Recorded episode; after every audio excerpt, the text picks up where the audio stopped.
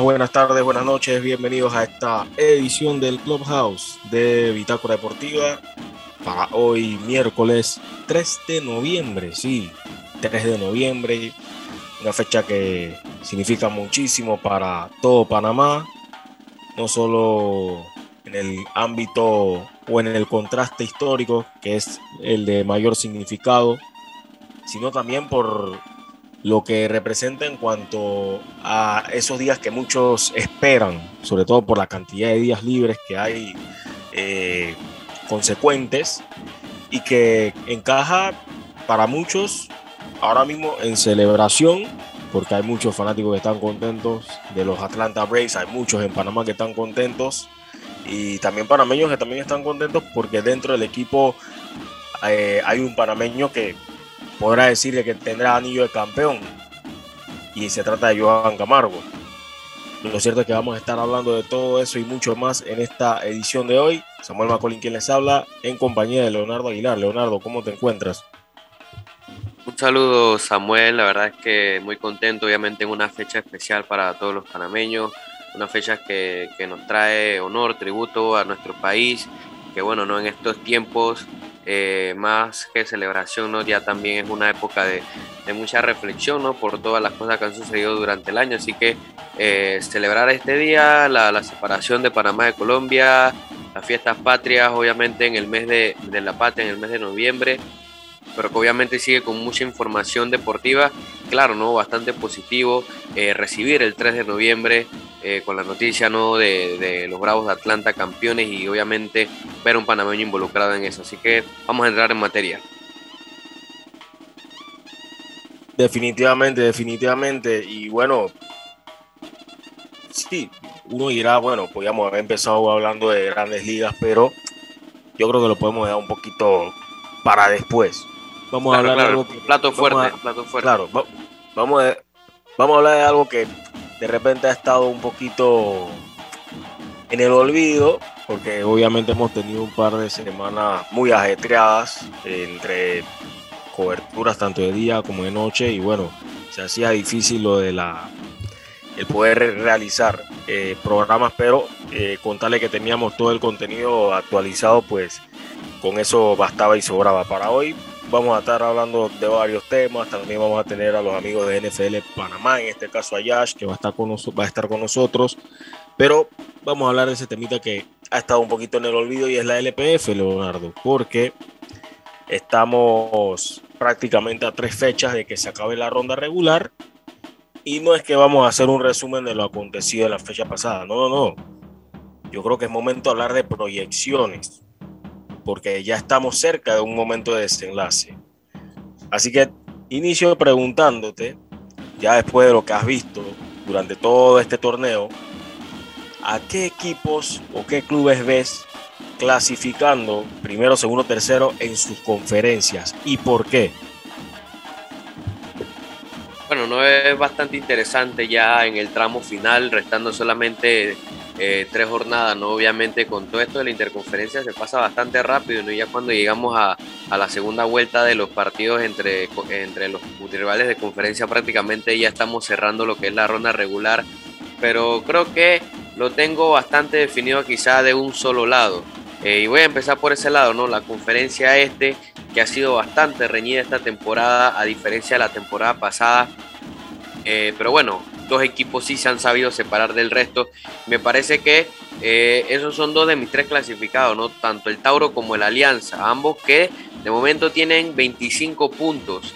Ahora no me atrevería a dar el clasificado directo, ya que como repito, tienen la misma cantidad de puntos y todavía le queda un partido entre ellos. Entonces, me parece que ese va a ser el partido que puede definir quién se clasifica directo a semifinales y, y quién va a quedarse con el puesto de, de, playoff que puede ser prácticamente seguro que va a ser el segundo lugar porque la diferencia a los otros lugares creo que es bastante amplia eh, o bastante cómoda, faltando solamente tres jornadas. Entonces yo diría que Tauro y Alianza eh, se, ya están prácticamente clasificados, eh, pero le daría quizás la fichita al equipo del Tauro porque es un equipo que sabe sufrir bastante y ha sacado partidos que parecían quizás eh, yéndole, se, le estaban yendo de las manos, pero pero creo que el Tauro puede sacar una diferencia, por lo menos clasificarse directo.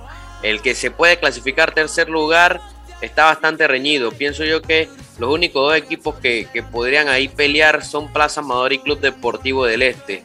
Creo que le daría la fichita al campeón, no hay que dejar al campeón por fuera, entonces yo creo que el Plaza Amador se estaría quedando con ese tercer cupo. Ahora en la conferencia oeste es donde está el asunto bastante complicado. Eh, el CAI sacó una victoria importante ante Veraguas que creo que lo encamina a como mínimo meterse, eh, asegurar un puesto de playoffs. Tiene 21 puntos, le saca 5, eh, si no me equivoco, o 4 le saca al equipo de Herrera, eh, faltando solamente 9 unidades. Creo que una victoria más le vendría bastante ya bien a los de Perlo, pero creo que el CAI va a estar en la fiesta de, de las semifinales. Creo que nadie le va a quitar ese primer puesto. Y luego tenemos a Herrera, que yo pienso que va a ser otro de los clasificados, un equipo que también viene bien contante, jugando muy bien, sacando resultados con 17 unidades, así que va, va encaminado. Ahora bien, nadie daba porque el San Francisco tuviera posibilidades mínimas de meterse a la ronda de, de playoff. Pero hoy está cuarto lugar, Samuel, y oyentes de Loop Radio. Está cuarto lugar a solo dos puntos de Veragua. Y Veragua es un equipo que en sus últimos seis partidos ha ganado tres y perdido tres, o sea que es un equipo bastante irregular, o sea que puede flatear Veraguas y el San Francisco que viene con una racha importante de tres victorias consecutivas, así como lo hizo el Plaza en la conferencia oeste, metió racha de victorias y se metió en la pelea, creo que no habría que descartar al San Francisco y pienso yo, eh, no yéndome por los colores, Samuel obviamente siempre siendo neutral y optimista o centrado, creo que eh, si el San Francisco sigue con esta buena racha, cuidadito y que da una sorpresa enorme en esta conferencia oeste. Claro, claro, está la posibilidad, está la posibilidad, el equipo está motivadísimo y puede, eh, ¿por qué no aspirar a meterse como uno de los tres clasificados a la siguiente fase? No tiene nada que perder, pero sí mucho que ganar. Bueno, sí tiene algo que perder y es la permanencia, por supuesto, el San Francisco, pero la manera en cómo ha venido jugando, te hace creer de que es un equipo que ya tenía su suerte echada, pero con tres victorias consecutivas y viendo que matemáticamente tiene posibilidades todavía de poder eh, salvar su, su, categoría y también viendo que matemáticamente la posibilidad de meterse a la siguiente fase no está distante, sin duda que, ¿por qué no? No es descabellado pensar que el San Francisco podría entrar en esa fiesta de la siguiente fase. En mi caso, pues yo considero y veo al Tauro Fútbol Club clasificando líder en esta conferencia del Este, seguido por el Alianza. Creo que esos dos van a poder cerrar fuerte el torneo, van a poder cerrar fuerte la ronda regular y van a poder entrar a esa fase. Sí, creo, y no es que me a pensar que soy hater ni nada, porque no es así creo que Plaza Amador se va a complicar. Creo que Plaza Amador se va a complicar y Club Deportivo del Este va a aprovechar para meterse y dar la sorpresa en la conferencia del Este. Así lo uy, Uy, uy, está eliminando al campeón. Estoy eliminando al campeón, sí. Estoy eliminando al campeón. Eh, siento yo de que le van a hacer la trastada y ese equipo, el que el equipo que le puede hacer la trastada se llama el Ara Unido. Así lo veo. Creo que el Árabe Unido le va a hacer la trastada en Colón y Club Deportivo del Este va a aprovechar, va a meterse en una racha, va a sacar puntos y por ahí va a amarrar una victoria o dos que les hace falta.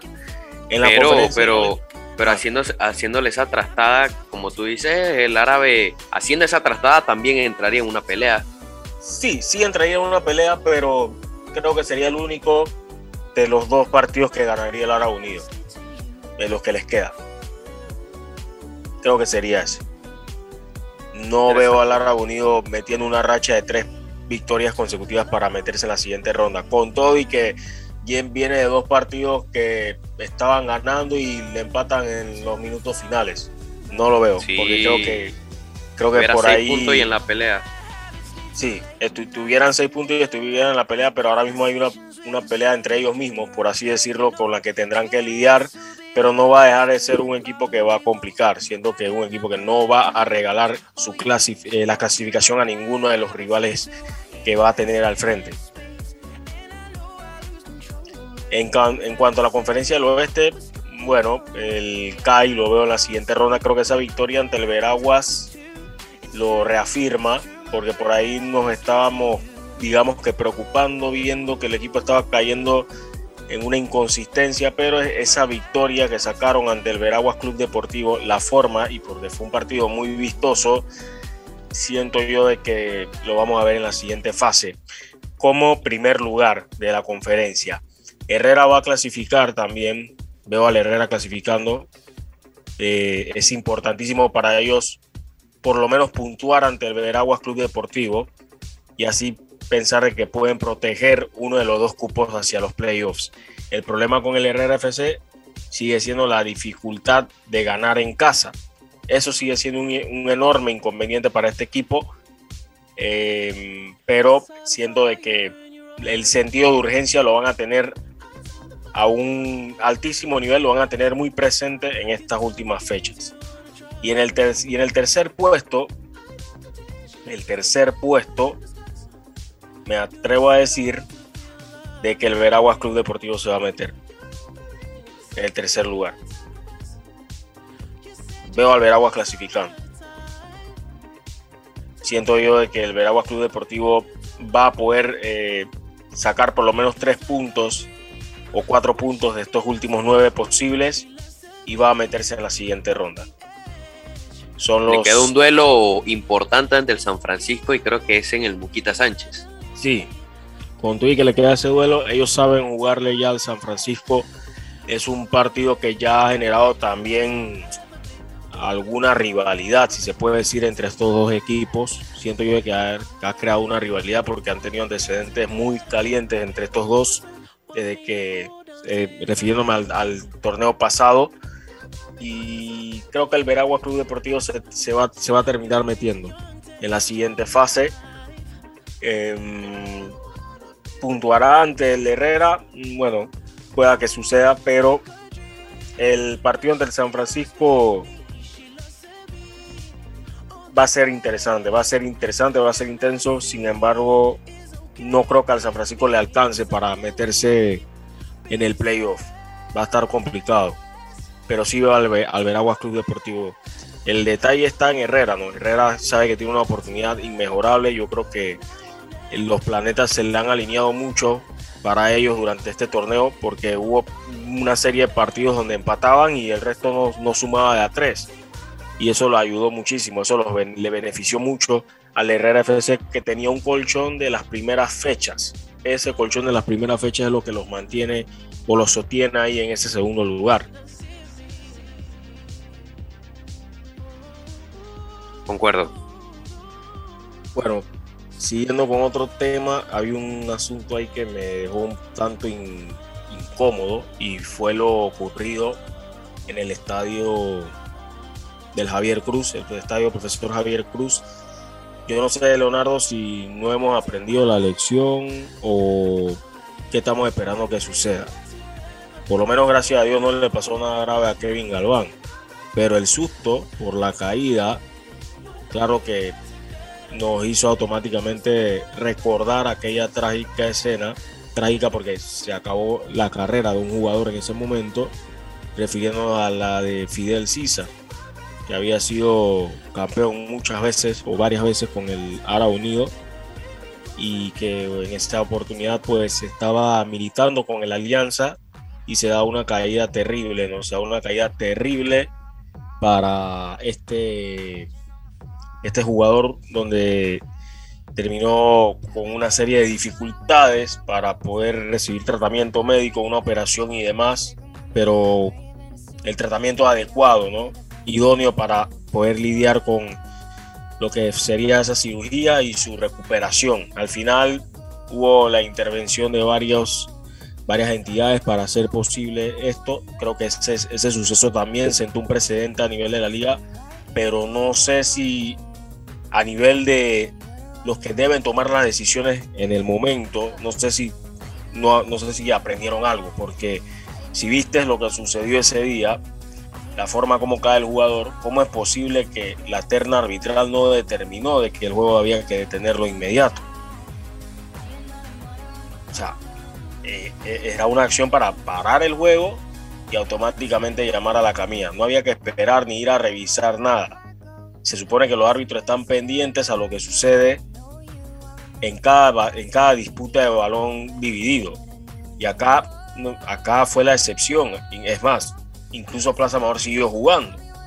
O sea, son situaciones que no sé por qué, o sea, por qué se da, porque sinceramente ya se supone que debimos haber, haber aprendido una lección y son cosas que automáticamente pueden alterar el orden de un partido. Sí, concuerdo totalmente, no fue una acción desafortunada que, bueno, afortunadamente no pasó a mayores al final, pero en vivo e en directo fue de bastante preocupación.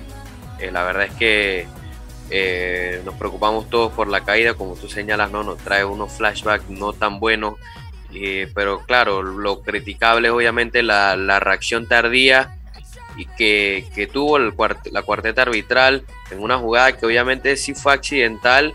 O sea, no estamos pidiendo que, que se expulse al jugador algún tipo así porque sabemos que fue una jugada bastante accidental, pero eh, la forma en la que se actuó en la misma jugada en sí deja mucho de qué hablar de, cómo se llevó a cabo, ¿no? Porque incluso si, si, si Dios no lo quiere hubiera sido para mayor, no, no sabemos qué hubiese pasado, ¿no? Porque como tú señalas, eh, pareciera como si hicieron como si no hubiese pasado nada, siguieron jugando y tuvo que ser el mismo equipo de, Sporting entre gritos decirle al árbitro que detuviera el juego porque el jugador había caído de una mala manera.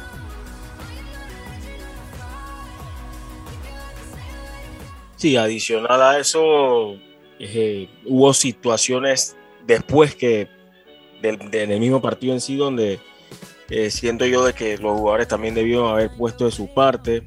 Eh, es cierto que Plaza estaba ganando y todo lo demás, pero se lesiona el jugador, se retira en camilla. Se supone que iba a entrar el sustituto y ni siquiera el sustituto pudo entrar justo al momento de que se iba a reanudar el juego. Entonces son esas cosas donde también impera el fair play, por más de que el partido esté intenso y no quieres, digamos, eh, perder ese enfoque en el objetivo, sabiendo que tu rival tiene la cabeza pensando en muchas cosas en ese momento, porque estaba perdiendo, sucede esto de que pierdes a uno de tus, de tus jugadores o compañeros indistintamente de que estés jugando bien o no, de esa manera te queda la preocupación así mismo por, la situación del partido. Yo, yo pienso que debieron haber hasta parado la acción y esperar que por lo menos ingresara el otro jugador, porque creo que lo era lo más razonable y dejabas ese, ese, ese buen sabor de que por lo menos se tiene ese, ese sentimiento deportivo, ¿no? ese deportivismo, ese, ese factor de que o sea, estás aplicando el juego limpio. Y se dieron otras cosas en el partido donde igual los dos querían ganar el, partido, jugaron bien los dos equipos, mostraron fútbol en todo momento, pero el manejo del árbitro siento yo de que podía haber trastocado un tanto el desarrollo del partido. Y esto no es algo de que se adhiere únicamente a un encuentro, sino que ha sido algo que se ha, que se ha hecho repetitivo en otros partidos durante este torneo y donde las quejas hacia el desempeño arbitral van en aumento. No sé qué piensas en esa parte.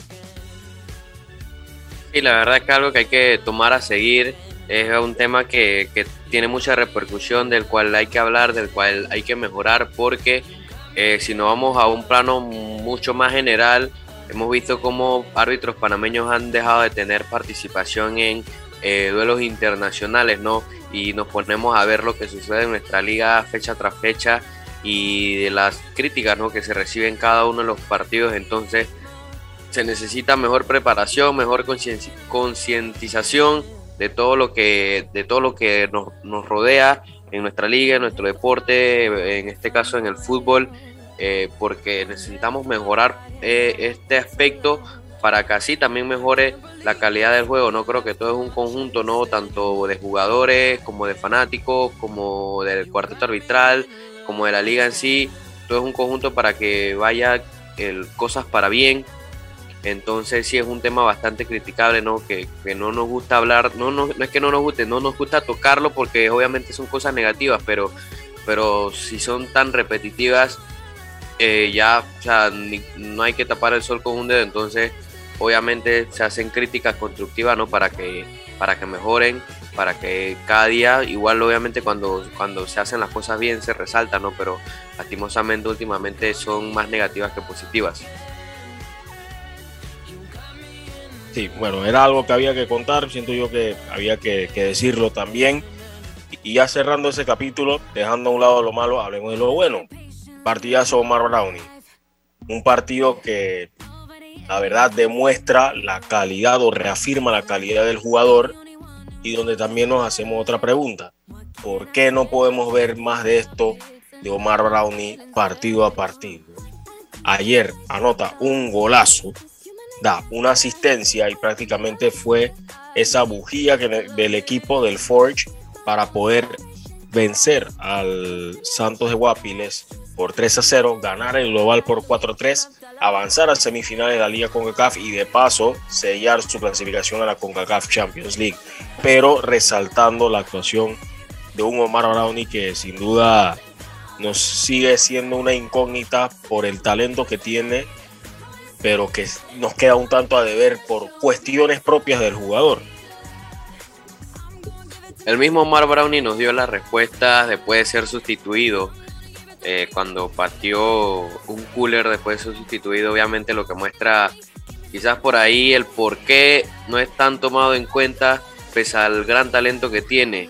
Eh, Omar Brownie prácticamente se incorporó hace menos de dos meses al equipo del Forest y ya es es figura, ya es destacado y ya influye para bien en su equipo.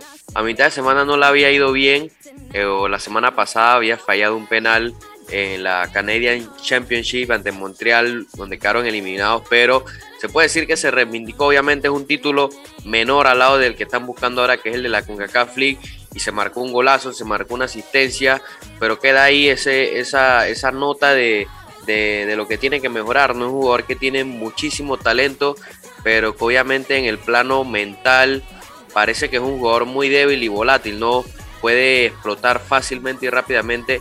Y eso, si lo ponemos ahora en el plano de la selección nacional, es algo que necesita mejorar y cambiar bastante porque no te puedes poner en un partido ante Honduras, te saca el técnico y te puedes poner, por decirlo así, en, esa, en esos berrinches. Eh, tal y como sucedió en su momento con, con Negrito Quintero allá en Canadá. Entonces son cosas que hay que saber manejar. Un jugador que, que a mí, yo te lo dije Samuel, que eh, si sigue haciendo las cosas bien va a recibir su llamado porque eh, otros que quizás no estaban en el radar recibieron su llamado. Recordemos que Omar Brown fue tomado en cuenta en los primeros partidos de Tomás Christensen bajo el mando, y no incluso falla a Austria, le dio una, asistencia en el partido de Estados Unidos, entonces es un jugador que ya conoce Tomás Christensen, pero tiene que ser y mejorar su disciplina, mejorar su temperamento porque el, la calidad ya la tiene, o sea, ya la tiene, y ante la baja ya casi confirmada de, de Edgar Joel Bárcenas y ver qué sucede con Alberto Quintero es una variante bastante buena. Claro, es una variante bastante buena. Yo siempre he sido del pensamiento de que si en algún momento se llegase a tener a tope a jugadores como Omar Brown y, Miguel Camargo, que por sus capacidades técnicas siento yo de que le pueden dar muchísimo más al estilo de juego que, que quiere y que le encanta plasmar Thomas Christiansen, eh, sin duda que Panamá sería un equipo que eh, tendría un funcionamiento más óptimo que el de ahora. Claro que el, funcionamiento que tiene nos gusta, y que por ahí de pronto nos preocupa un tanto la parte defensiva o cómo se interpretan ciertos momentos del partido. Pero tener a dos jugadores de, ese, de esa capacidad, de esa gran, eh, digamos, bueno, esa técnica individual que, que es muy sobresaliente, descolla muchísimo del resto, siento yo de que puede, puede, ser, puede ser de gran ayuda. De, salida ya no vamos a poder contar con uno, que es Miguel Camargo, por lo menos lo que resta del año, por la lastimosa lesión que sufrió. Pero ahí está Omar Brownie, solo que hay cosas que tiene que cambiar el jugador que son eh, factores mentales que lo pueden eh, excluir de un merecido llamado o un merecido puesto que puede ejercer dentro del, plantel o dentro del esquema de, una selección nacional como la de Panamá. Pero hoy por hoy siento yo de que es un jugador que se conoce, que le gusta este tipo de partidos, aparece en este tipo de partidos y por qué no. Eh, sería una buena opción considerarlo, sabiendo de que hemos tenido puntos bajos ahora mismo en eliminatorias, refiriéndonos a los extremos, los extremos o los jugadores que tienden a desbordar por los costados. Bien, es momento de hacer una pausa con los amigos del Metro de Panamá y de vuelta estaremos conversando más desde el Clubhouse de Bitácora Deportiva. Estimado usuario, evita sanciones. No te quites la mascarilla ni la pantalla facial. No ingieras alimentos y ningún tipo de bebidas dentro de trenes y estaciones. Respeta las normas. Cuida tu metro. Bien, momento de hablar del béisbol, Leonardo, porque se proclamaron los Bravos de Atlanta como campeones de la temporada 2020-2021. Fueron 16 años de espera y por fin los fanáticos de los Atlanta Braves pueden gritar que son campeones. Sí, la verdad es que una serie bastante buena en donde lo que no faltó fue batazos a diestra y siniestra, más por el equipo de Atlanta, que bueno, esa fue la forma en la que ganó, así ganó la serie mundial, a punta de batazo. Entonces este partido que tenía quizás pronósticos reservados, porque obviamente se habla de, la gallardía que tiene el equipo de los Astros y más jugando en casa, en su afición, en el Minute Maid Park, pero una reacción tempranera de, del equipo de, Atlanta prácticamente, no sé si apagó, pero cambió totalmente, ¿no? Lo que fue el, partido y obviamente Jorge Soler que, que, al final se terminó llevando el MVP de la serie y con justa razón, ¿no? Metió ese cuadrangular, literalmente la sacó del estadio, la sacó del estadio cuando metió ese batazo, ya eso no, la agarraron, no sé, allá en alguna calle de Houston, o no sé si todavía ha bajado esa pelota Samuel, porque fue un batazo descomunal, que ya era un 3 por 0 encima, y con el picheo que se estaba tirando Max Fried, no sé si era ya ponerle ya el sello en el, lo que fue tercer episodio, pero prácticamente ya en camino se, le ponía bastante difícil al equipo de, Houston que, había conectado poco, es imparable. Entonces tras de eso eh, le vuelven a, doblar la ventaja, entonces ya era un 6 a 0 y ya Freddy Freeman, otro histórico, prácticamente él sí puso el último clavo en el ataúd metiendo otro cuadrangular. Eh, fueron tres cuadrangulares descomunales por parte de Atlanta y bueno, ya lo que restó el partido era como la procesión del silencio por parte de, la afición de Houston y la celebración que, poco a poco empezaba a hacerse notar por parte de los aficionados de Atlanta. Claro, y, mira que la verdad la temporada de Atlanta ha sido interesante porque estaba en una división que estaba siendo considerada como la más floja, o la más floja, mejor dicho, de todas las grandes ligas. Entonces les tocó obviamente series complicadas, donde no eran favoritos y aún así lograron superar, superar las mismas, sobre todo ante los Dodgers de Los Ángeles, que era un gran escollo para, para estos Atlanta Braves. Aún así, aún así ellos lograron eh, vencer, avanzar y meterse en esta, esta serie mundial. Pero cuando ves que durante la temporada se lesionó un jugador como Ronald Acuña y sumado a la ausencia de un Sorotka que estaba siendo pilar importante dentro del cuerpo de lanzadores de los Atlanta Braves, hicieron movimientos interesantes. Se trae a un Jorge Soler que no estaba haciendo o no estaba teniendo números parecidos a temporadas anteriores con los Kansas City Royals. Traen a un Eddie Rosario y ojo, acuérdense que también perdieron a Marcelo Zuna por un caso eh, de violencia doméstica y, y, problemas con la ley que pronto serán aclarados. Y aún así el equipo de los Bravos de Atlanta logró meterse en playoffs logró demostrar su, el poderío ofensivo. O sea, la, ofensiva de los Bravos de Atlanta despertó en el momento más indicado, el momento quizás menos esperado también. Porque fue en los, en los playoffs, en la postemporada. Un cuerpo de lanzadores que hasta antes del partido que habían ganado los, los, em, los Atlanta, perdón, los Houston Astros, estaban invictos. Estaban invictos en casa. El saber aprovechar la localía fue, fue importantísimo para este equipo de los Bravos de Atlanta. Y qué decir de la reivindicación de su bullpen, sobre todo de Will Smith, el cerrador, que estuvo intratable en esta postemporada. Me alegro también por el panameño Joan Camargo, que pese a que no tuvo el protagonismo en esta temporada como en años anteriores, aún así jugó esta temporada, fue considerado de último momento para este partido por una por la licencia paternidad que se le dio a Ejiri Adrianza y el hecho de haber estado ahí, de tener esa sensación de ser campeón y saber de que eh, más adelante, si Dios quiere, vas a tener ese anillo de campeón.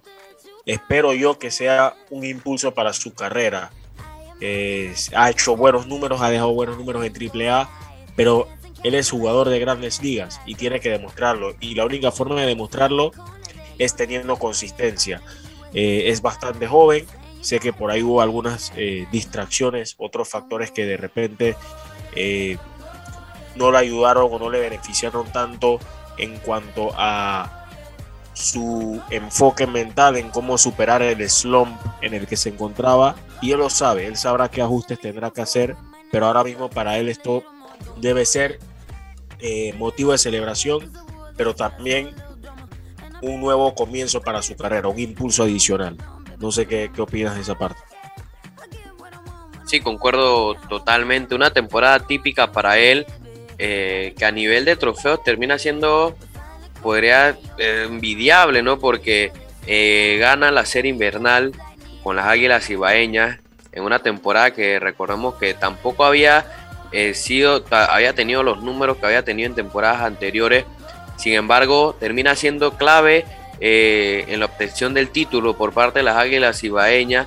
Y luego de eso va la Serie del Caribe con, con las Águilas representando a República Dominicana y también gana la, y también gana el título de la Serie del Caribe, el Caribe, siendo también jugador fundamental, ¿no? Y bueno, no recordamos aquel partido de, de Panamá ante República Dominicana, donde él anota la, la carrera ganadora y a la postre termina llevándose la final.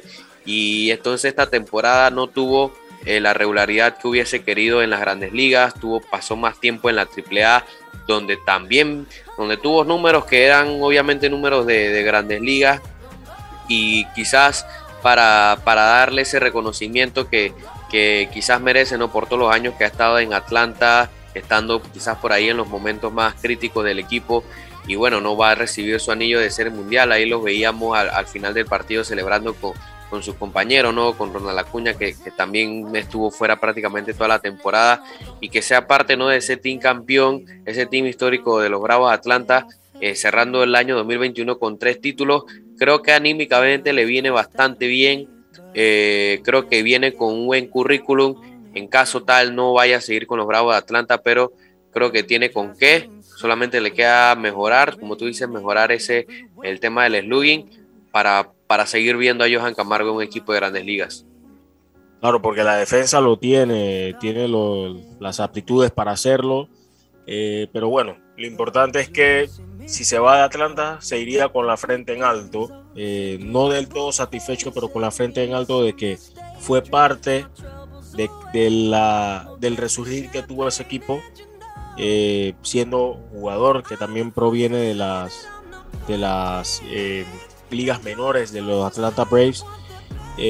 no sabemos qué va a pasar con su futuro. Sí lo veo todavía ligado a alguna franquicia de las grandes ligas, pero que ojalá esto sea un motivo de inspiración. Y bueno, eh, cerrando un año interesante los Atlanta Braves porque cierran como campeones y qué mejor forma, ¿no? Dedicarle este título en honor a la memoria de Hank Aaron, quien lastimosamente falleció a causa de la COVID-19 este año. Hank Aaron que es una leyenda, ¿no? Una leyenda para el béisbol de las grandes ligas y por supuesto para los Atlanta Braves. Bueno, Leonardo, es el momento de hablar de otros temas, temas misceláneos, eh, cosas muy curiosas que han estado eh, sucediendo a lo largo de los días. Y empiezo con una que me llamó mucho la atención. sucedió en la English Premier League. y fue la experiencia que tuvo un padre junto a su hijo autista en el Emirates Stadium. La historia es la siguiente.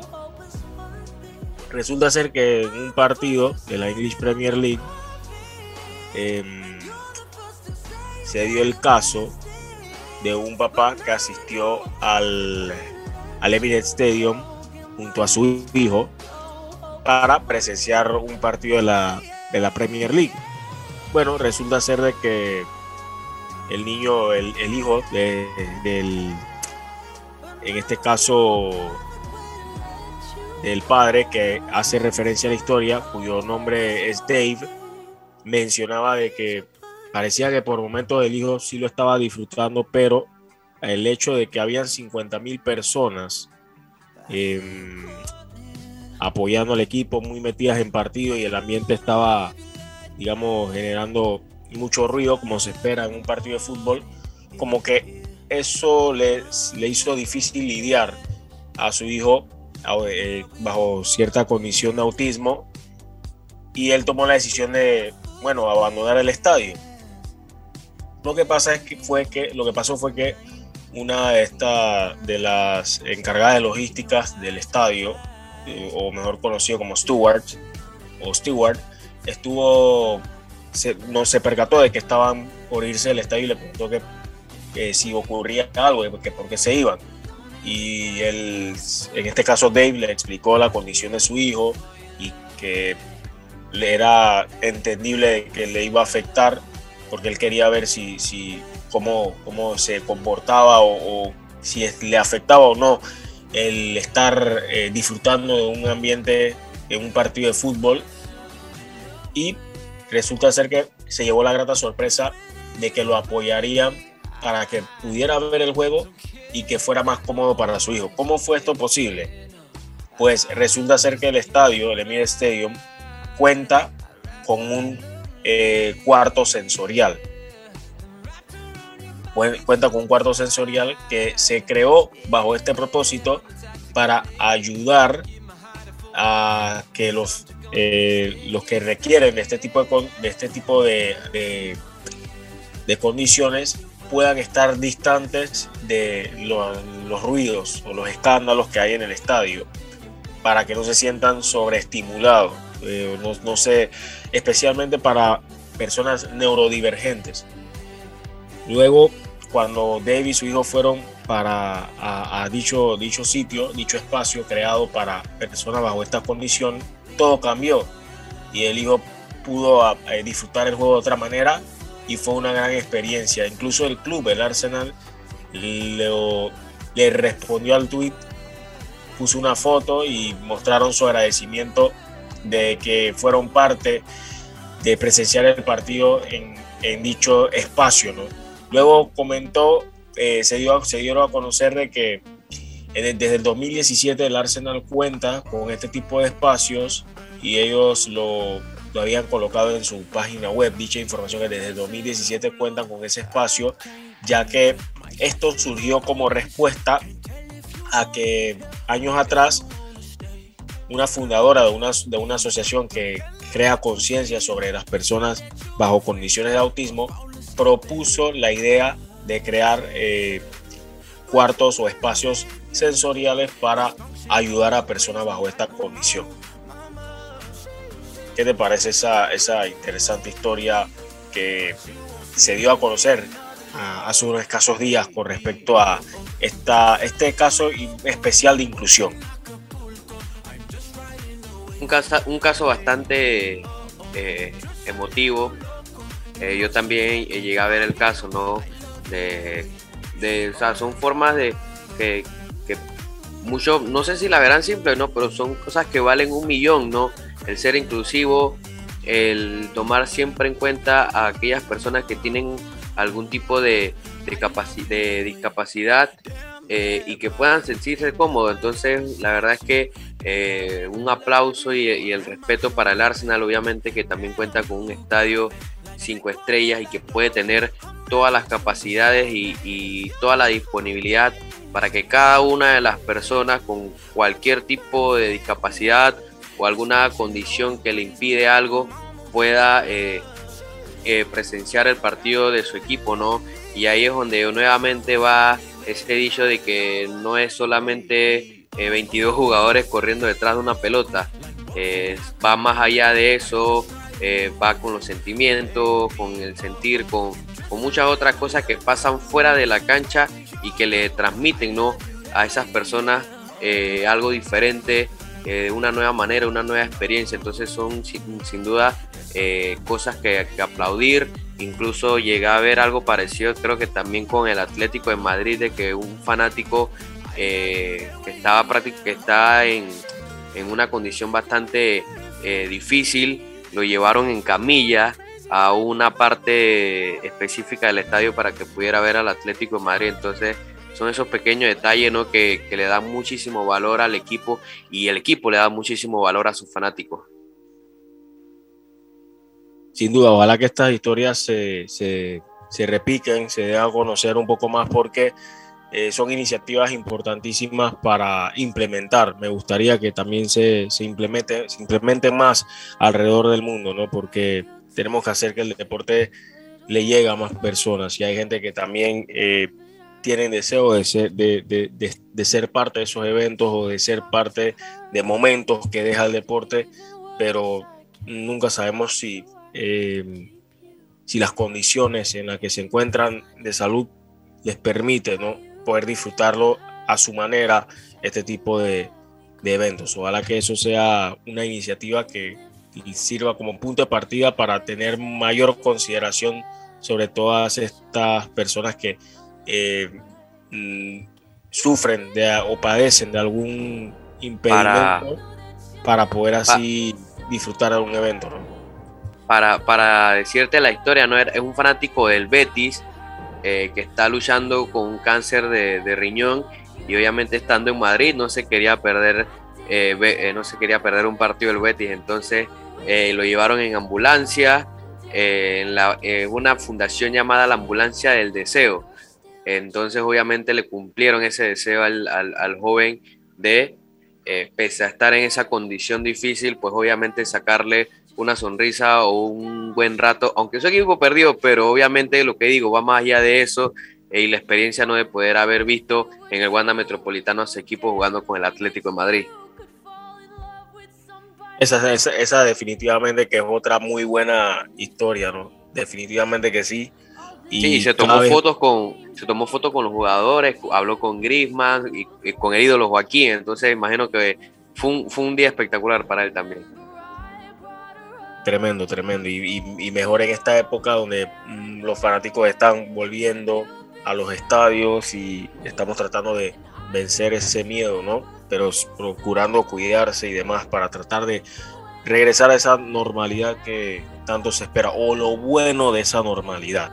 Otro tema así misceláneo a destacar, lo del Flamengo, ¿no? O sea, si, el, si del lado de, de Europa está mandando Red Bull, con esto de tener franquicias en, países o apoderándose de, clubes, identidades de clubes para colocarla de ellos en estos planes de mercantilismo deportivo, pues está el Flamengo con la idea de querer expandirse en el mundo.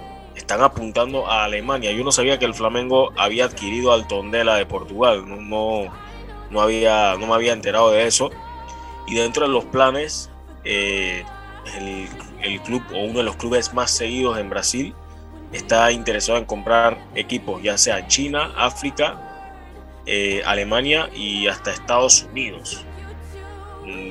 wow, mm, es un plan que llama mucho la atención de este plan de expansión y eso te muestra el disimulado o poco conocido alcance que puede llegar a tener el Flamengo, Leonardo es una manera de abarcar muchísimos más fanáticos, ¿no? Si, si de por sí te puedes identificar con algún equipo, estando ese equipo a la distancia, imagínate tener un equipo en tu país que se identifique al equipo que le vas. Entonces, obviamente, eso es un plan de, como tú señalas, un plan de expansión que busca que esos fanáticos, por lo menos en este caso del Flamengo, que, que pueda haber en Alemania, se identifiquen con ese equipo, lo apoyen y que muchos otros fanáticos tengan y adopten ese sentido de pertenencia, ¿no?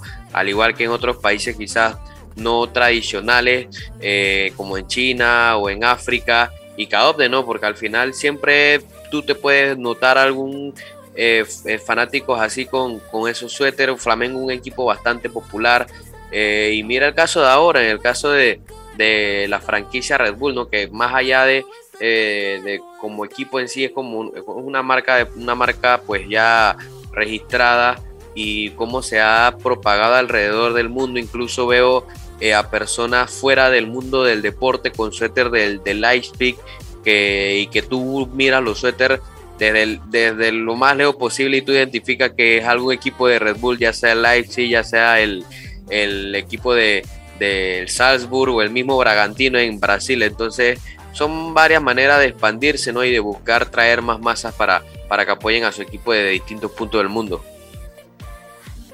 Sin duda, sin duda. Y todo también radica en la paciencia y la buena planificación. ¿no? Un equipo que está creciendo como la espuma, pero es un reto que, wow, llama poderosamente la atención porque eh, que un club latinoamericano quiera hacer lo mismo con lo que uno ya está acostumbrados, acostumbrándose a ver de clubes grandes de Europa como Manchester City y Atlético de Madrid, sin duda que es un reto enorme y muestra mucho sobre la capacidad que pueden tener eh, también eh, grandes colosos de latinoamericanos en, ¿por qué no?, expandir su marca. Bueno, Leonardo, eh, ha sido de verdad un tiempo bastante provechoso son días que van a ser de mucho descanso para algunos, de trabajo también para muchos de nosotros porque el deporte no se detiene.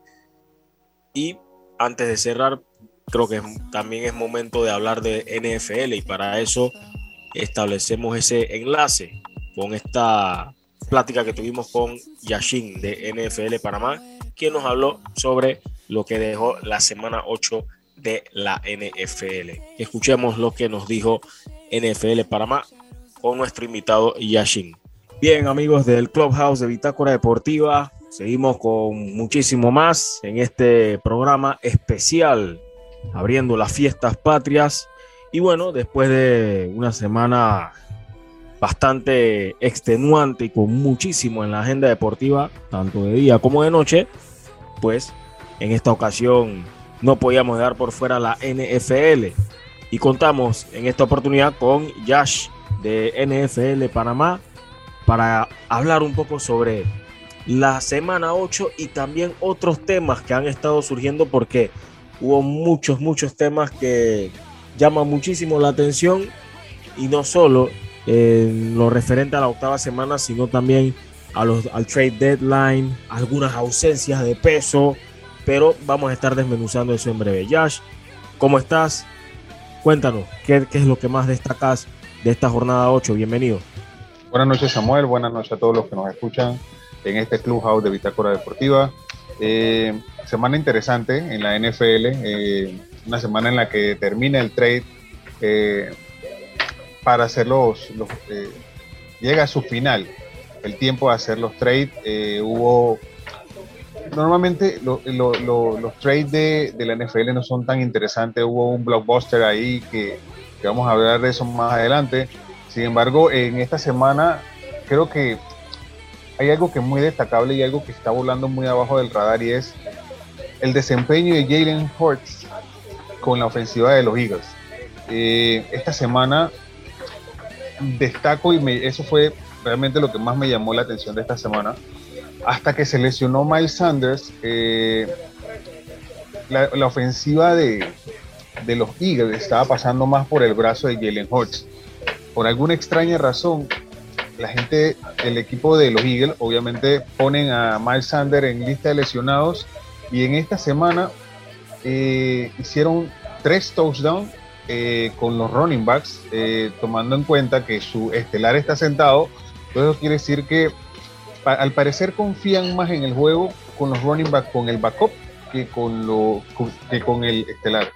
Y, pues le funcionó bastante, digo, a muchos dirán que, porque fue con Detroit.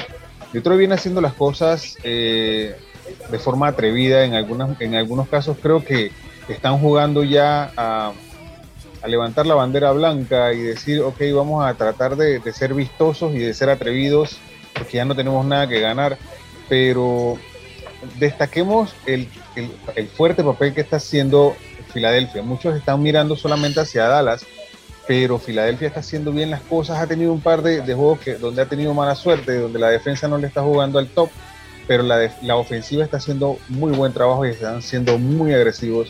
Y cuidado que se meten a postemporada. Vaya, sin duda que lo de los Eagles llama mucho la atención, aunque bueno, siento yo de que está ese handicap, ¿no? De lo de la defensa. Pero ¿qué, ¿qué, otros, de repente danos algunos otros dos puntos que te llamaron mucho la atención de esta semana 8, ya sea para bien o para mal, danos dos puntos que hayas eh, tomado en cuenta, que de repente captaron esa atención en ti con respecto a esta Week 8. Eh, el punto, el segundo punto que me llamó la atención fue el destacado papel que tuvo el señor White en su primera apertura en dos años como coreback estelar con el equipo de los Jets. Y en este partido hay dos cosas que llaman bastante la atención. Por un lado, el papel de White eh, tirando para más de 400 yardas, si, no me equivoco. Eh, y lo mal que, que se vieron los, los, los siendo hasta el inicio de la semana número 8 siendo el sembrado número uno de la AFC y venían de hacer un juegazo la semana anterior. Y en esta, en esta, en esta semana contra los Jets, que es un equipo que, que, tiene un récord perdedor, pero por calle, por muchísimo tiempo, por, por muchísimo eh, partido, lucieron como novatos. Entonces, al final, llamando la atención, por un lado, el buen papel que pueda tener White, a pesar de que Zach Wilson, que fue la selección número uno del draft del el equipo de los Jets, es el estelar. Entonces vamos a ver qué tipo de decisión toma, toma el, head coach con, con, respecto a eso. También falta ver si, si White puede mantener, si fue un, un one night stand o puede permanecer con ese mismo performance en la siguiente semana. Y por otro lado, la inconstancia de los Bengals, que, que todo el mundo ya los ponía como contendientes al, al título de la AFC, pero con, este tipo de altos y bajos, pues imagínense, si bien es cierto, tienen un equipo fuerte, tienen a Yamar Chase, tienen a, a Burroughs, que fue el, el pique número uno de ellos el año pasado, entonces, pero deben, mantener, deben mantenerse constantes.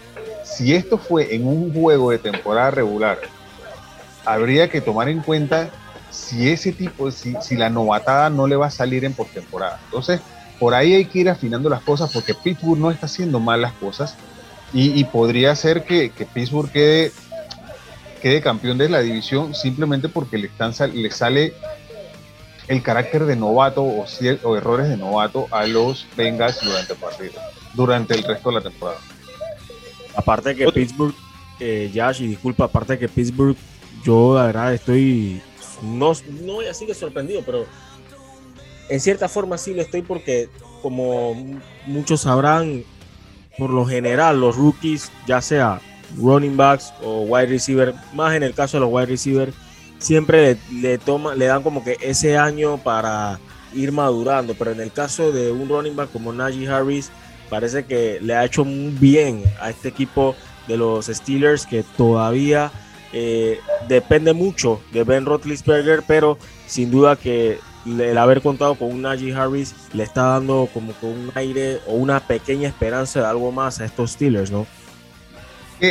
Harris, eh, Harris es un viene de la, de la mejor universidad. no, no, no me voy a poner la camiseta. Pero viene de una universidad donde normalmente salen muy buenos running back, que es la Universidad de Alabama. Y ya desde, desde que él estaba en college ya se veía que tenía ese no solamente eh, el, la velocidad y la fuerza, que es lo que debe caracterizar a un running back de, sus características, sino también la elusividad, tomando en cuenta también que la, la línea ofensiva por tierra de Pittsburgh es una de las mejores.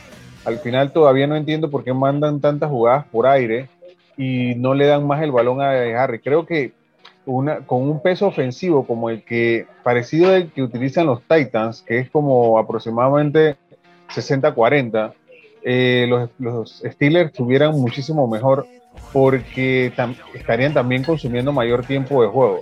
Eh, vamos a ver si se hacen los ajustes, porque al final recordemos que, que Big Ben está bastante golpeado, eh, tomando en cuenta la cantidad de años que tiene en la liga y en las lesiones que ha tenido recientemente. Entonces van a tener que hacer ciertos ajustes para que Big Ben no sea tan golpeado y, tener, eh, para que tenga brazo al final de la temporada.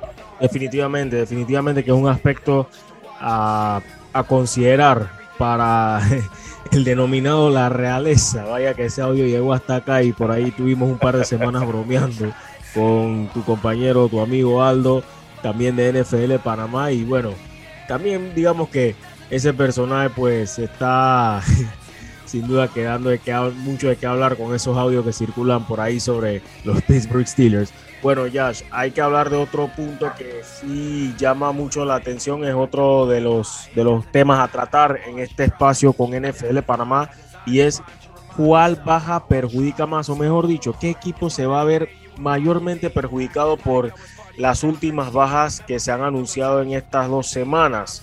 Caso de JJ Watt con los Arizona Cardinals, por ahí James Winston con los New Orleans Saints. También el caso de la lesión que sufrió Derrick Henry con los Tennessee Titans. Y bueno, alguna otra que de seguro tengas por ahí en, tu, en tus apuntes, en tu mente. Coméntanos cuáles crees o en un puedes categorizarlas si, si gustas. Lo ha, lo ha dicho, creo que a nivel unánime, los comentaristas y expertos en, en han dicho que la baja más sensible que existe en este momento, yo creo que de toda la temporada, es la de Derrick Henry, tomando en cuenta que es la bujía de la ofensiva y es el catalizador de, incluso, o sea, si, si Henry tiene un mal día, los Titans pierden, por consiguiente, si va a estar, se dice que él puede regresar, pero solamente puede regresar en los tres últimos juegos de postemporada en caso de que los Titans pasen a, postemporada, es decir, él no regresa ya en la temporada regular. Veo muy difícil que los Titans puedan siquiera tener un, y yo creo que como me estoy mojando bastante con esto, pero creo que incluso es difícil que los Titans lleguen a tener un récord positivo sin el aporte que da Derrick Henry.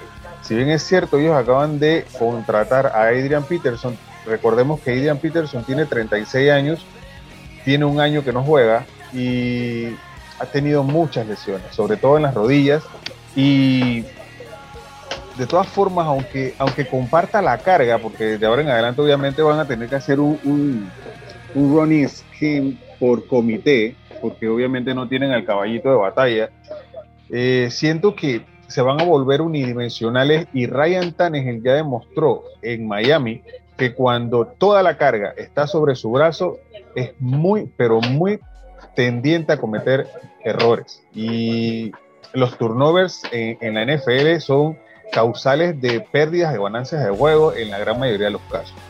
Eh, vamos a ver cómo se, cómo se comportan estas semanas. Sin embargo, a mi juicio muy personal, creo que los Titans son sinónimo de Derrick Henry y sin él no van para ningún lado. Eh, creo que se habla mucho de la lesión de James Winston, pero siento que Trevor Simian está preparado para la carga. Recordemos que Trevor Simian fue coreback estelar del, equipo de Denver.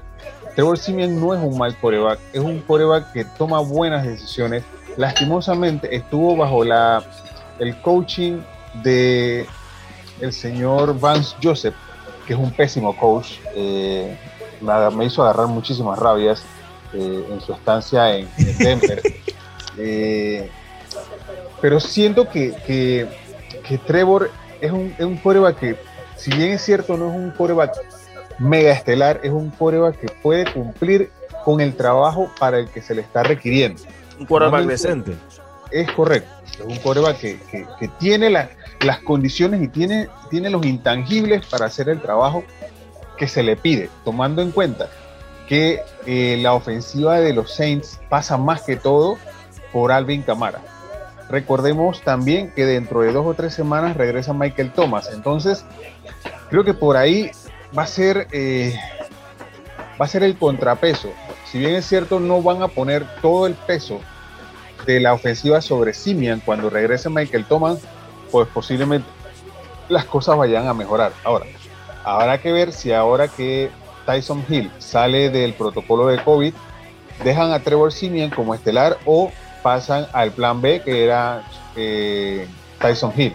Era el coreback original que supuestamente iba a ser hasta la llegada de James, de James Winston. Claro, igual el detalle con, con, los New Orleans Saints es que todavía tienen las armas. Siendo Josh, no sé si coincidirás de que el, habría que ver también qué pasaría con Michael Thomas, ¿no? Y también por último, la defensa. La defensa de los Saints quizás le juegue un poquito en contra o no sé si lo ves como algo con lo que van a tener que acostumbrarse y combatir con eso si desean aspirar a algo. Pero es que la defensa de los Saints no es que este año es mala, la, defensa de los Saints tiene años siendo mala. Lo que pasa es que en años anteriores tenían, Andrew, un Drew Brees que les hacía 30, 35 puntos por partido para que ellos permitieran 28 y ganar el partido. Ellos tienen desde, desde el, famoso problema que pagaban por golpear, nunca fueron iguales. Creo, no sé si será porque eh, sacaron algunos, algunas personas que estuvieron en ese problema o será que juegan un poquito blando para que no vuelvan a decir que están golpeando por dinero, pero la defensa de los Saints tiene años, dos o tres años siendo mala. Es algo con lo que ellos tienen que, han tenido que aprender a lidiar y lastimosamente eh, la gerencia general no ha sabido hacer los refuerzos necesarios con, eh, con la defensa, no han, no, han, no han mejorado sus linebackers y mucho menos su línea secundaria tiene una, un buen, una buena línea defensiva, pero el resto, pues no, no, yo no lo veo como una, ofensiva, una defensiva. Una defensiva que recibe muchos puntos y que causa pocos turnovers. Supongo, Yash, que tu tercero en esta categoría de ausencias sensibles o bajas muy sensibles de las que se anunciaron en estas últimas semana y media, en esta última semana y media. Supongo que tu tercero sería JJ Watt para los Cardinals. Yo creo que JJ Watt, si bien es cierto, es un gran, un, grandísimo eh, jugador, eso es indudable, que, es una fuerza disruptiva dentro de la, de la línea defensiva. Tomemos en cuenta que JJ Watt es un tipo que presiona solamente al frente, pero la defensiva de Arizona es una defensiva de conjunto posiblemente eh, eh, vayan a perder su principal cazamariscales y que no solamente se ve en números, porque mucha gente tiende a ver, ah, bueno, pero dicen que es bueno, pero nada más lleva cuatro sacks. Pero es todo lo que ese jugador provoca eh, haciendo que le hagan dobles coberturas y hace que permite que los linebackers puedan entrar más fácilmente a presionar al coreback. también permite que los safety puedan bajar más porque normalmente le ponen dobles y triples coberturas, pero recordemos que JJ llegó este año a, la, Arizona y es donde tenía una defensiva que desde el año pasado y el año pasado venía haciendo bien las cosas. Él llegó más que todo a ser un complemento. Es decir, ahora en su ausencia probablemente pierdan el feeling, pero será cuestión de dos o tres partidos, dos, o tres juegos donde necesiten hacer los cambios, hacer los ajustes, pero la defensa sigue siendo muy, pero muy. Bien, esos fueron los puntos a tratar con respecto a, a las bajas, ¿no? ¿Qué equipo va a extrañar más a su figura? Y ya Yash nos explicó eh, dentro de su óptica cuál cree en un ranking eh, escalado de cuál cree que serían los equipos o el equipo más afectado, ¿no? Ahora vamos a hablar del trade deadline. Quizás a diferencia de otros años, pues de repente no se movió tan, no hubo tantos movimientos excesivamente sorpresivos aunque claro, para mí sí fue un tanto inesperado el de Von Miller hacia los Rams, que creo que con ese movimiento están dando un mensaje claro de que están viendo sus posibilidades enfocadas en el Super Bowl. Yash, desglósanos un poco sobre este trade deadline. El trade fue, como todos los años, fue como, como me dijo un buen amigo, eh, el, el, trade deadline de la NFL es uno de los más aburridos de la, de la ML, que, perdón, de, la, de las mejores ligas de los Estados Unidos. Eh, normalmente hay pocos cambios muy significativos este año, pues creo que el blockbuster de, de, de, la temporada de, intercambios fue el de Von Miller a, a, los, a los Rams una movida que en lo personal me, me dolió mucho, pero que es justa y necesaria.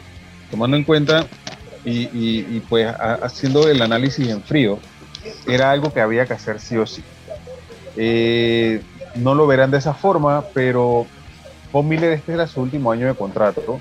Al final de la temporada él quedaba siendo un agente libre y muy probablemente él no iba a regresar a los, a los Broncos porque los Broncos necesitan salary cap para comenzar a hacer la reestructuración del equipo y en eso está pensando el, general manager George Patton, tomando en cuenta que él pasó a Von Miller a, los Rams por un pique de segunda y de tercera ronda. E igualmente, hoy en la, eh, cerca de, las 4 de la tarde, transfirió a uno de, los safeties que fue tomado en séptima ronda de draft de este año, que estaba entre subiendo y bajando cada cierto tiempo de practice squad al main roster, eh, lo transfirió a, a los Eagles por un pique de sexta ronda. Entonces, el Denver para el próximo draft del 2022, hasta el momento, tiene 11 piques, de los cuales 5 están entre los 100 primeros piques de eh, todos los equipos de la NFL. Entonces, siento que, que Josh Patton se dio cuenta que la generación que fue drafteada por John Elway ya dio lo que tenía que dar. De hecho, con la salida de Von Miller de Denver, el único jugador que queda de los que fueron campeones del Super Bowl 50 es el kicker Brandon McManus. Todos los demás se han ido o se han retirado o los han dejado ir o, se han, o, los han tradeado.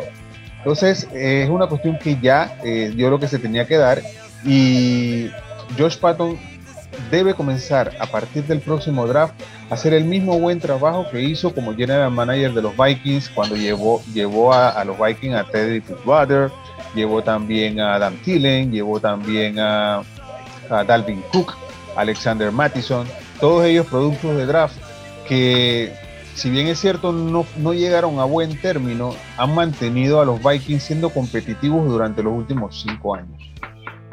Por otro lado, hay que ver la otra cara de la moneda. Los Rams están haciendo una apuesta de ganar ya. Están incluso comprometiendo el futuro de la franquicia, aunque todos sabemos que en el, en el camino se van haciendo diferentes movimientos para ir capturando piques de draft.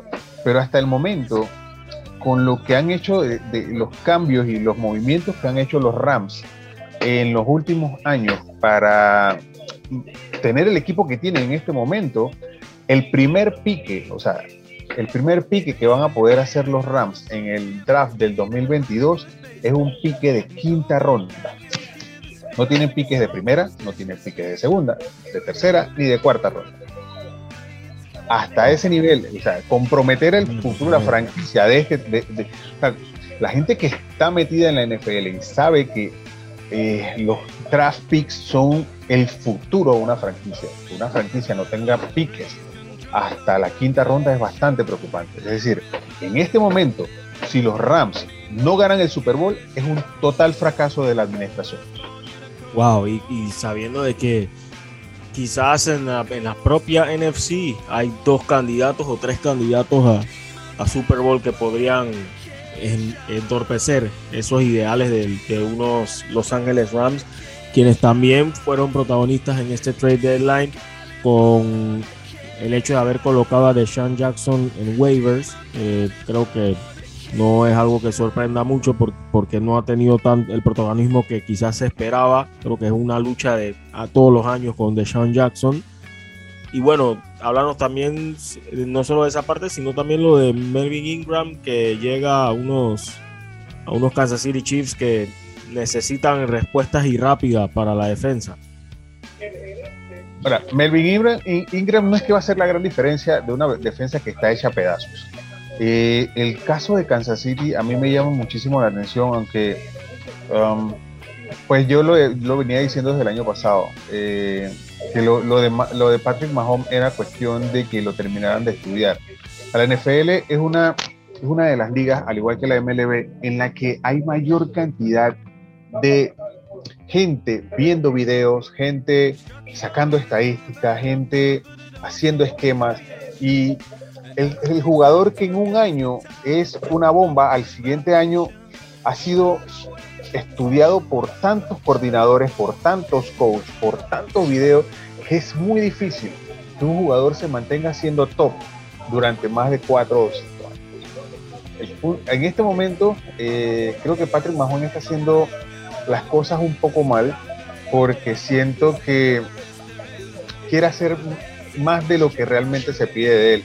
Tomando en cuenta que Edward Heller, su running back principal, está lesionado y que Michael Herman también está lesionado. Entonces, como que está tratando de hacer más de lo que se necesita y está tomando riesgos innecesarios y está eh, cometiendo muchísimos errores y pérdidas de valor.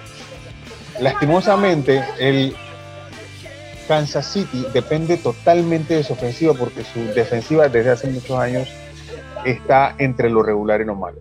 La llegada de Melvin Ingram le agrega un poco de presión a los pruebas contrarios porque básicamente es un cazamariscales, a pesar de que juega como linebacker, pero no va a ser la solución que estaba necesitando la gente de Kansas City para enderezar el rumbo. Y ya para finalizar, unas breves, ¿no? El drama de Odell Beckham Jr. y Baker Mayfield y lo lamentable de Henry Rocks. Eh, yo soy, yo no puedo ser neutral con Odell Beckham porque es un tipo que normalmente hace más bulla fuera de la cancha que adentro de la cancha. Eh, personalmente siento que tiene todo para triunfar en la NFL, pero por las distracciones fuera de la cancha afecta el rendimiento dentro de la cancha. Él ahorita mismo acusa a Baker Mayfield y a los al esquema de, los Browns de que no le quieren dar el balón.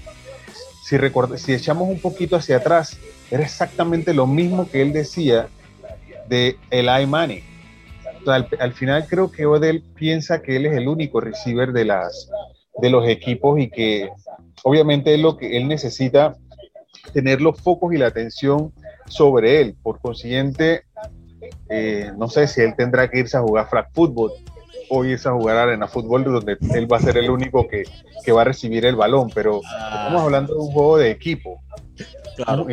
en, un equipo tú tienes dependiendo de la formación, mínimo tú vas a tener dos receivers, vas a tener a un, un tight end, a un running back, los cuales los cuatro pueden recibir pases.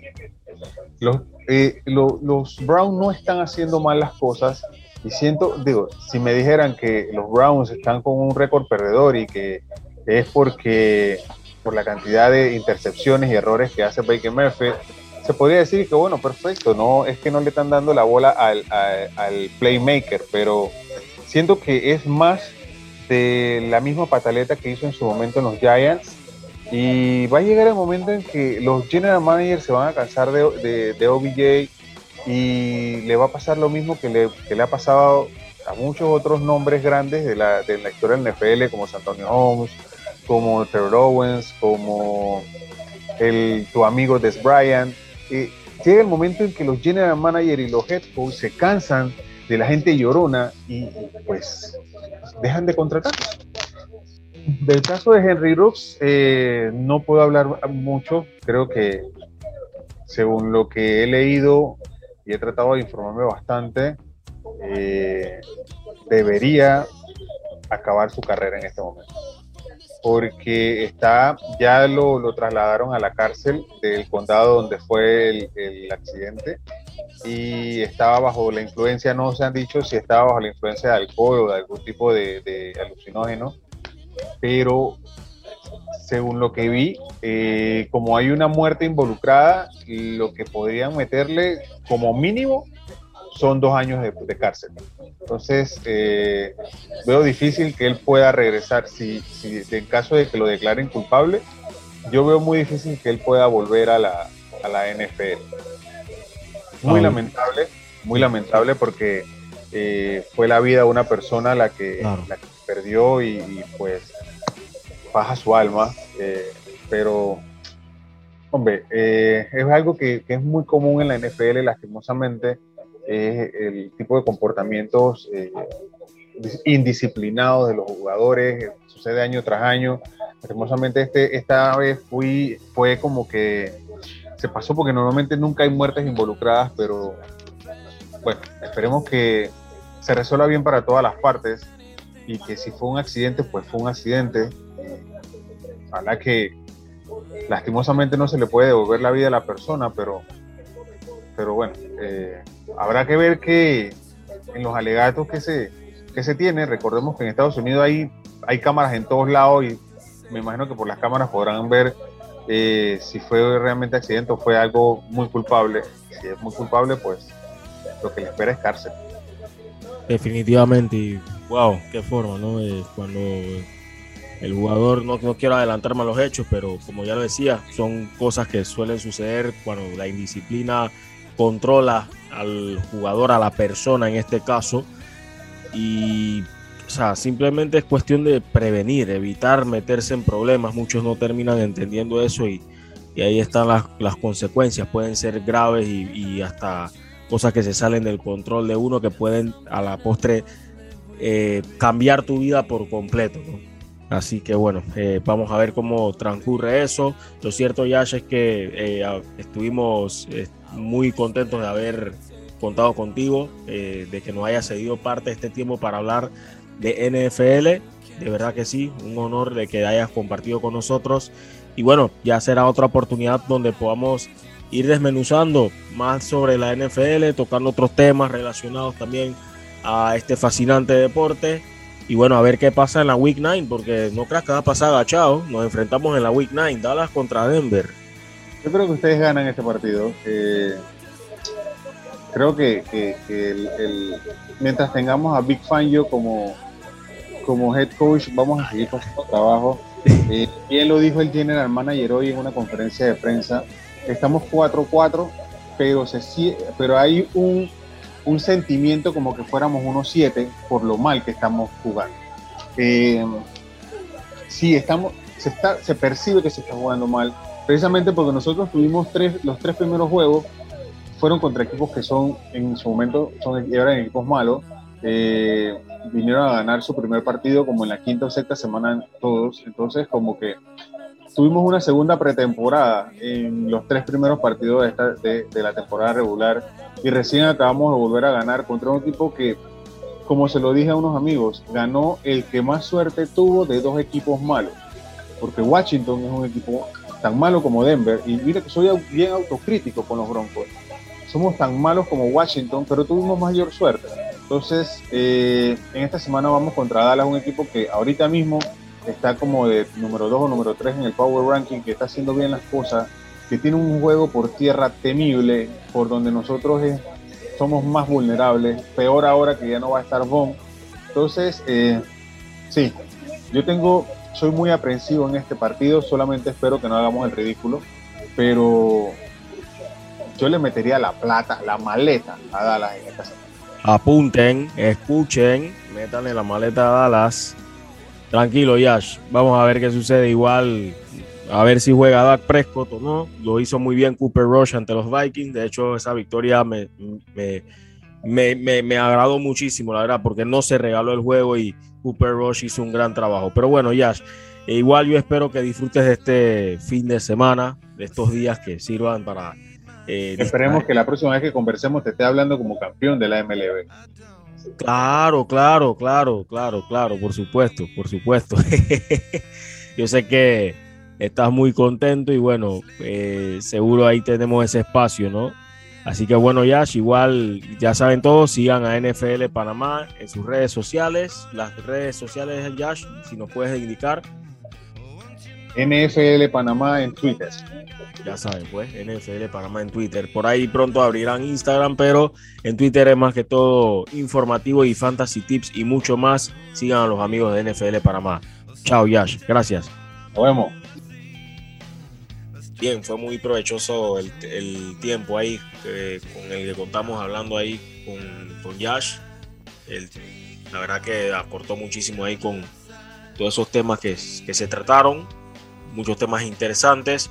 Y bien, Leonardo, antes de cerrar, no sé si tienes algo más que desees agregar. Nada, pues que obviamente sigan pendientes a nuestras redes sociales. Ya pueden ver cada uno de los highlights de los seis partidos en nuestra página de YouTube, arroba Bitácora Deportiva. Obviamente seguirnos en nuestras redes, en Twitter, en Instagram. Viene la jornada número 14 de la Liga Panameña de Fútbol y si Dios quiere ahí estaremos llevándole toda la cobertura y claro, no poco a poco entrando otra vez en ese ambiente de eliminatorias con la selección nacional de Panamá. Así es, Leonardo. Bueno, Un saludo a todos. Recuerden seguir a las redes sociales de Bitácora Deportiva en Twitter, arroba Bitácora PMA. También seguir a Loop Radio en arroba Loop Radio PTY, L-O-O-P Radio PTY. Y así estarán al tanto de todo lo que transcurra, pero desde otra manera, con sus dispositivos de audio y demás, también Spotify, en una manera distinta de entregarles o compartirles también la información. Saludos y nos estamos escuchando en otra edición.